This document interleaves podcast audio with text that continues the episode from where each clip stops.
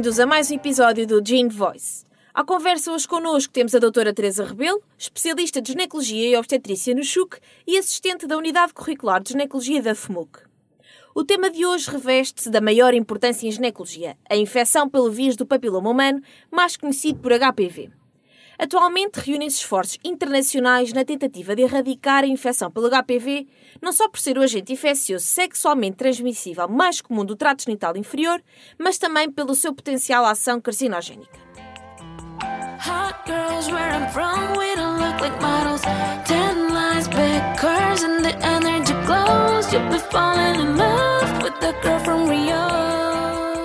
Olá, doutora Teresa. Como é já habitual neste podcast, ao longo do episódio vamos explicando alguns conceitos teóricos sobre a infecção pelo HPV através de casos clínicos exemplificativos. Vamos a isso? Olá, Mariana. Vamos lá, espero corresponder às expectativas, dando respostas claras e esclarecedoras às questões que me vais colocar. Muito bem. Então, a doutora Teresa está a fazer consulta de patologia cérvico-vulvar, por vezes abreviada como PCV, e entra uma doente de 25 anos, muito surpreendida com o agendamento desta consulta, uma vez que não faz a menor ideia do motivo pelo qual foi referenciada. Diz que é uma mulher saudável e não toma nenhuma medicação diária comparece sempre nas consultas do médico de família. Aliás, doutora, a última vez que lá fui, há cerca de 8, 9 meses, até fiz pela primeira vez aquele teste que já nem me lembro bem do nome, mas qualquer coisa Nicolau, sabe? O único defeito que diz ter esta doente é mesmo o vício pelo tabaco. Ninguém me tira os meus cigarrinhos, então o da manhã é sagrado. Sem informação adicional, doutora Teresa, qual poderá ser o motivo para a referenciação desta mulher à consulta de PCV? Mariana, com toda a certeza, esta utente foi enviada a uma consulta especializada por ter realizado o rastreio do cancro do colo do útero no seu centro de saúde e este ter revelado alterações que deverão ser esclarecidas numa unidade apetrechada de outros meios de diagnóstico e que, naturalmente, o centro de saúde não possui. Exatamente. A partir de que idade, doutora Teresa, se inicia o rastreio programado do cancro do colo do útero em Portugal? O rastreio deverá ter início aos 25 anos, até aos 60 anos, segundo um despacho publicado em 2017 que estabeleceu os critérios técnicos para os rastreios oncológicos de base populacional realizados no Serviço Nacional de Saúde. Então diga-nos, doutora Teresa, que testes são utilizados para o rastreio do cancro de colo do útero?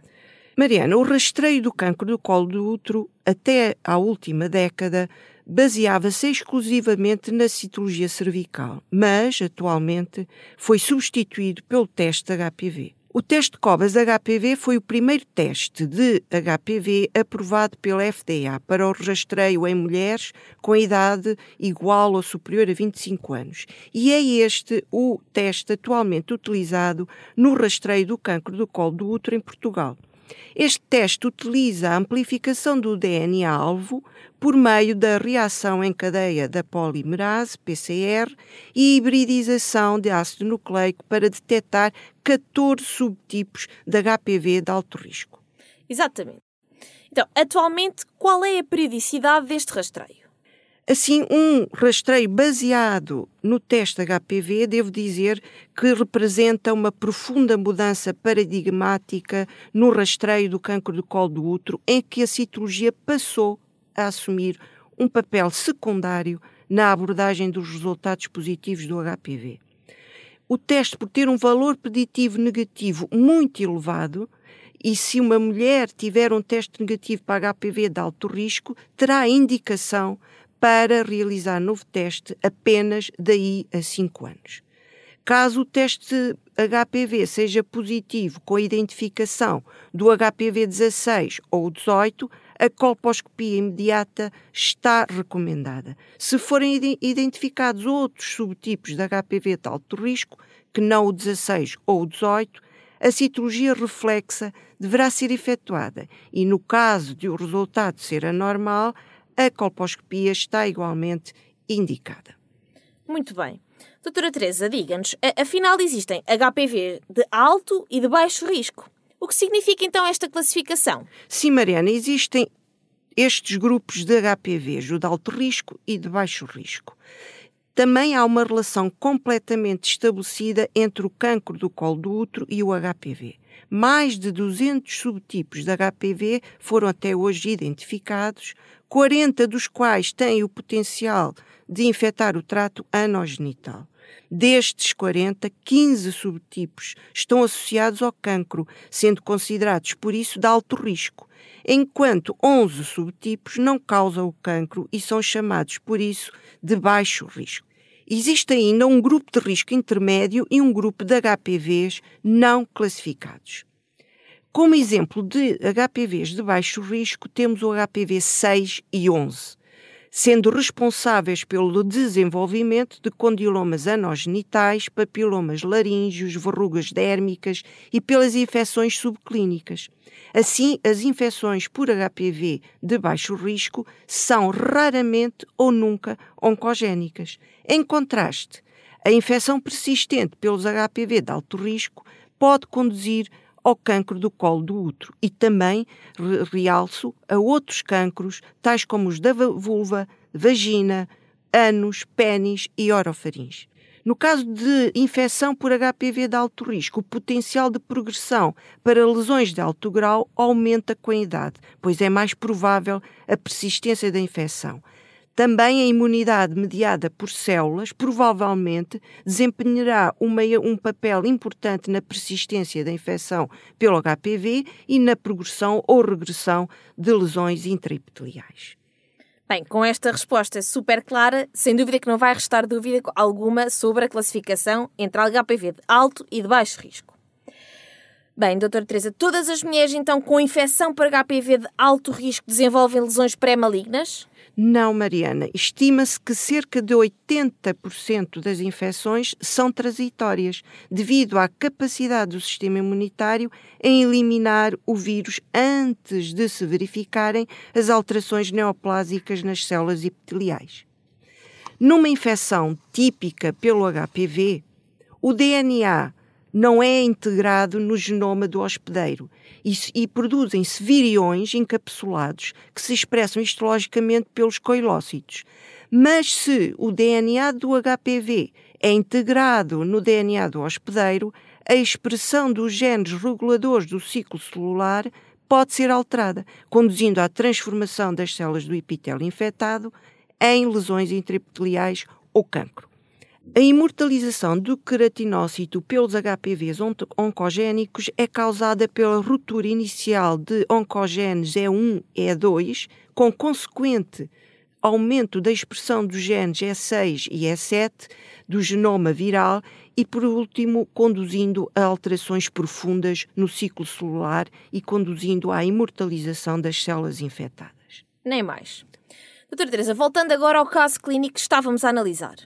Vamos supor que a doente foi referenciada à consulta de PCV porque o rastreio do cancro de colo do útero através do teste de tipificação HPV realizado há 7 meses revelou HPV 16 positivo e negativo para os restantes. Como procederia?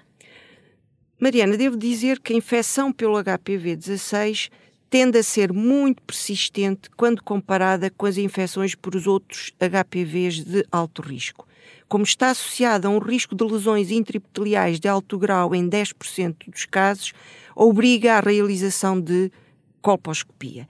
Este exame vai permitir evidenciar as alterações no epitélio do colo uterino desencadeadas pelo HPV, recorrendo a lentes de ampliação e a solutos específicos como o ácido acético a 5% e o Lugol.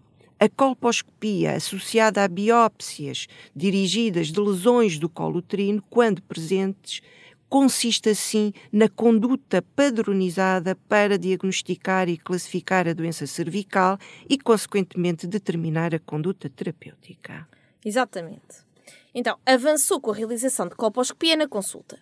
Após aplicação do ácido acético a 5%, observou a presença de lesões acetobrancas bem definidas, localizadas às 3 e 9 horas. O soluto de Lugol não corou as referidas localizações.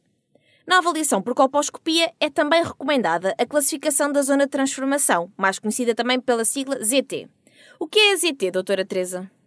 A noção da zona de transformação é muito importante. No colo do útero distinguem-se histologicamente dois epitélios, No endocolo, o epitélio colunar ou cilíndrico glandular e no exocolo, o epitélio escamoso estratificado não queratinizante. A área onde os dois epitélios se encontram é designada por junção escamocolunar, que nos referimos habitualmente por JEC. A JEC é clinicamente importante porquê? Porque é o local onde tem origem mais de 90% das neoplasias cervicais. E ao longo da vida, a localização da JEC vai sofrendo variações. Na infância está situada no endocolo, acima do orifício externo cervical, mas sob a influência hormonal e da acidificação do meio vaginal durante a puberdade, as células basais sofrem metaplasia, um processo de transformação que causa a inversão da JEC. Esta junção passa então de uma localização endocervical para a superfície do exocolo, passando a estar mais exposta às secreções vaginais e a alterações hormonais. Resumindo, a zona de transformação corresponde à junção escamo-colunar e consiste numa linha de células em permanente metaplasia. As células metaplásicas são, assim, as últimas células a alcançarem a maturidade e, portanto, as mais vulneráveis aos efeitos oncogénicos do vírus. Nem mais. Eh, no caso mencionado, eh, a zona de transformação era do tipo 1. Doutora Teresa, qual seria então o próximo passo? A zona de transformação tipo U corresponde a uma zona de transformação e lesão totalmente visíveis. Com os aspectos colposcópicos que referiste, está indicada, naturalmente, a biópsia da lesão. Doutora Teresa, antes de terminar a consulta, a doente refere que sempre teve relações homossexuais e por isso não percebe como poderá ter contraído esta infecção. Como responderia a esta dúvida? Olha, Mariana, é, é uma questão muito importante e que deve ser esclarecida a maioria da população sexualmente ativa é infectada em algum momento da vida e será repetidamente infectada. Não é necessário que haja penetração nas relações sexuais para a transmissão da infecção. O HPV genital é transmitido por contacto direto com a pele genital, com as mucosas ou fluidos corporais do indivíduo que tenha condilomas ou uma infecção subclínica. O potencial de contágio do HPV, mesmo na infecção subclínica, é, portanto, muito elevado. Assim, as mulheres que têm sexo com mulheres apresentam em vários estudos publicados taxas de positividade para o HPV de alto risco, citologia cervical anormal e neoplasia cervical de alto grau semelhantes às das mulheres heterossexuais. Conclui-se assim que todas as mulheres sexualmente ativas devem ser sujeitas ao rastreio do cancro do colo do útero, de acordo com as recomendações em vigor e independentemente da sua orientação sexual. Exato. Sabemos que o consumo de tabaco é um fator de risco para a transformação maligna em doentes com infecção por HPV. Sem dúvida que incentivar a cessação tabágica nesta doente seria crucial. Que outros fatores de risco são conhecidos para a infecção por HPV, doutora Teresa? Desde logo o genótipo do vírus, mas também a co-infecção com vários genótipos e a elevada carga viral são fatores de risco maior. Além dos hábitos tabágicos, que aumentam cerca de três vezes e meia o risco de neoplasias intraepiteliais, a imunodeficiência, os comportamentos sexuais de risco, a multiparidade, a contracepção hormonal e a co-infecção com outros micro-organismos de transmissão sexual, como por exemplo a infecção pelo HIV, do, pelo herpes simplex tipo 2 ou pela clamídia trachomatis, têm sido associados a um maior risco de persistência da infecção pelo HPV. Devo referir particularmente a maior incidência da infecção pelo HPV e progressão para a neoplasia intraepitelial que ocorre nas doentes não imunocompetentes, incluindo doentes infectadas pelo HIV, sujeitas a transplantes de órgãos ou sob terapêutica imunossupressora. Mudando agora de cenário, doutora Teresa. Estado de urgência e é chamada porque uma mulher de 31 anos dá entrada com queixas de prurido na região perianal desde há cerca de duas semanas. Associadamente, refere que o novo parceiro sexual lhe disse que parece ter uma couve-flor no grande lábio esquerdo, lesão que ela já tinha notado há cerca de dois meses. Mas sabe, doutora, ando sempre de um lado para o outro e nunca tenho tempo para tratar da minha saúde. Hoje decidi que era o dia. Qual seria então o primeiro passo a tomar perante este caso? Olha, Mariana, antes de mais, esta mulher não deveria ter vindo à urgência, dado tratar-se de uma situação obviamente não urgente. De qualquer forma, devemos orientar e realizar uma história clínica completa, detalhada e no serviço de urgência estamos limitados ao exame ginecológico habitual, que inclui não só a inspeção vulvar, a colocação do espéculo e observação a olho nu da vagina e do colo. É igualmente importante nesta doente a avaliação do períneo e região perianal. Exatamente. Realizou o exame ginecológico e, à observação, confirmou logo a presença de uma lesão vegetante, papilomatosa, tipo couve-flor, localizada na região interna do lábio esquerdo. Qual a sua primeira hipótese diagnóstica, doutora Teresa? Mariana, esse aspecto é muito, mas muito sugestivo de condiloma. Nem mais. Então, quais os genótipos do HPV mais associados ao condiloma vulvar? O HPV 6 e 11, que fazem parte daquele grupo que eu já referi, dos HPVs de baixo risco. E todos os condilomas são macroscopicamente visíveis? Não, Mariana. Há a possibilidade de condilomatose do períneo e perianal sem diagnóstico a olho nu. Deveremos, então, recorrer igualmente a estratégias para evidenciarmos a condilomatose perineal e perianal, como a utilização do ácido acético e a observação com ampliação de imagem, como, por exemplo, através do colposcópio. Então, e qual o tratamento dos condilomas vulvares, doutora Teresa? Essa questão é muito importante e devo dizer que são os condilomas sintomáticos as lesões que deverão ser tratadas. Nenhum tratamento resolve efetivamente a infecção subclínica ou latente. Não podemos pensar ou ter a pretensão em eliminar todas as infecções por HPV, porque são geralmente autolimitadas e porque poderemos estar a causar danos físicos desnecessários e por vezes irreversíveis. Várias são as modalidades de tratamento disponíveis para os condilomas genitais, dependendo do seu tamanho, da localização e do número de lesões. A excisão mecânica ou destruição por laser imunomoduladores tópicos, a destruição química ou térmica podem ser usados no tratamento dos condilomas. Exatamente. Doutora Teresa, continua de urgência. Agora é chamada porque uma mulher de 37 anos recorre ao serviço de urgência em pânico com o resultado do teste de tipificação da HPV que fez no médico de família há cerca de um mês. Diz que a consulta de PCV está marcada só para daqui a duas semanas e não aguenta esperar até lá mostra-lhe o resultado do teste HPV 16 e 18 negativos, mas positivo para outros HPV de alto risco.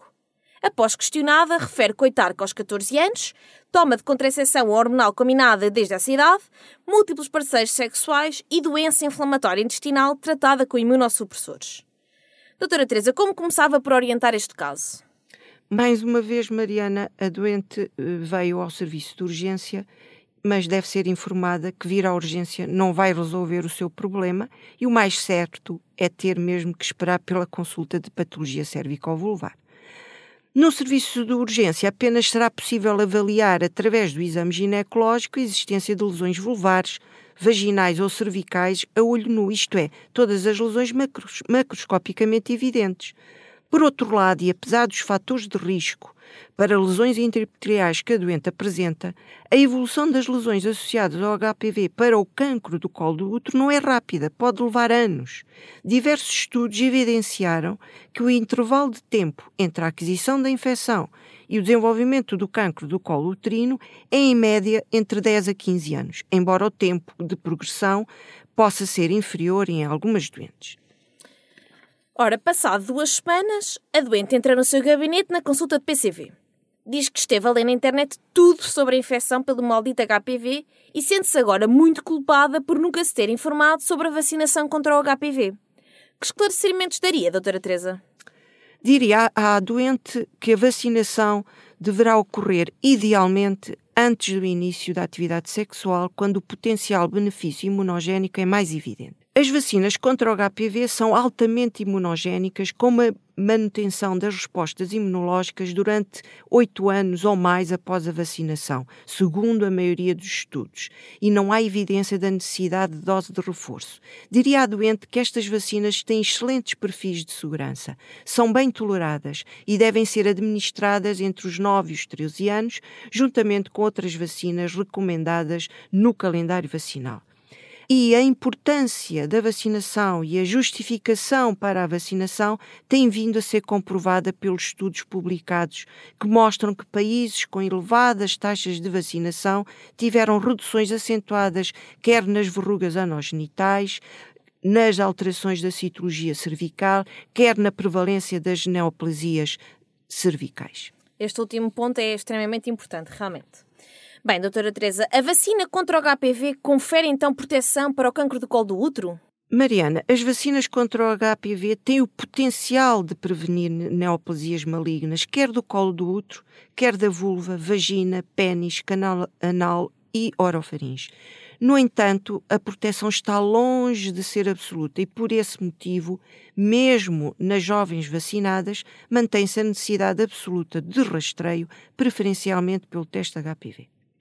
Doutora Teresa, se a doente tivesse feito a vacina tal como está determinado aos 13 anos, antes de iniciar a atividade sexual, ela não teria esta infecção? Esta utente com infecção pelo HPV de alto risco, que não o 16 ou o 18, se tivesse sido vacinada aos 13 anos, teria recebido a vacina HPV quadrivalente, então em vigor, que é dirigida aos genótipos de HPV de alto risco 16 e 18, não abrangendo os genótipos da vacina nonavalente atualmente utilizada. Assim, esta doente provavelmente estaria infectada apesar de estar vacinada. Exatamente. Ora, a citologia reflexa desta doente revelou, segundo a classificação de Bethesda, lesão intraepitelial escamosa de alto grau. Qual seria o próximo passo perante este resultado? Havendo uma lesão intraepitelial escamosa de alto grau na citologia reflexa, na consulta de patologia cervicovulvar deveria ser realizada a colposcopia para identificação de eventuais lesões suscetíveis de biópsia. Então, caso o resultado fosse negativo para lesão intraepitelial ou malignidade, mudaria a sua atitude? Sim, claro. O preconizado nestas situações de HPV de alto risco positivo para outros que não o HPV 16 e 18, com citologia reflexa negativa para lesão intraepitelial, estaria indicada naturalmente a realização de novo teste HPV no espaço máximo de 12 meses. Bem, o, o, resultado da biópsia desta doente revelou SIM3, ou seja, neoplasia intraepitelial cervical de grau 3. Que opções terapêuticas existem para esta patologia, doutora Teresa? Com este resultado histológico, a doente deveria ser submetida à excisão da zona de transformação, que anteriormente era designada por conização, em que consiste uma amostra em forma de cone é removida do colo contendo a junção escamo-colunar, todas as lesões do exocolo identificadas no exame colposcópico e uma porção do canal endocervical e seria efetuada por laser ou com ansa diatérmica. Este procedimento, removendo os tecidos cervicais afetados, permite uma avaliação histológica completa do tecido biológico excisado e, assim, detecção de lesões mais graves para além do sino 3 da biópsia. E é sempre um procedimento que é realizado em ambulatório sob anestesia local. Doutora Teresa, se esta doente lhe dissesse que queria ter mais filhos, o que lhe diria? Mariana, essa é uma manifestação de medo e receios muito comum nas, que as doentes apresentam na consulta. Diria à doente que a infecção por HPV per si não afeta a capacidade de engravidar. A excisão da zona de transformação pode eventualmente conduzir a subfertilidade ou infertilidade por aumento do risco de abortamento no segundo trimestre da gravidez por incompetência cervical, poderá ocorrer parte prematuro, ruptura prematura de membranas e, muito raramente, é causa de estenose cervical que acontece com maior frequência nos casos de recorrência e consequente necessidade de repetição do procedimento. Direi também à doente que a excisão da zona de transformação está igualmente associada a outros riscos de qualquer cirurgia, como hemorragia, infecção, risco de alergia aos anestésicos locais. Doutora Teresa, muito obrigada por ter aceito este desafio e, obviamente, pela conversa esclarecedora e didática que acabámos de ter. Tenho a certeza que quem nos está a ouvir é da mesma opinião. Não percam por isso o próximo episódio.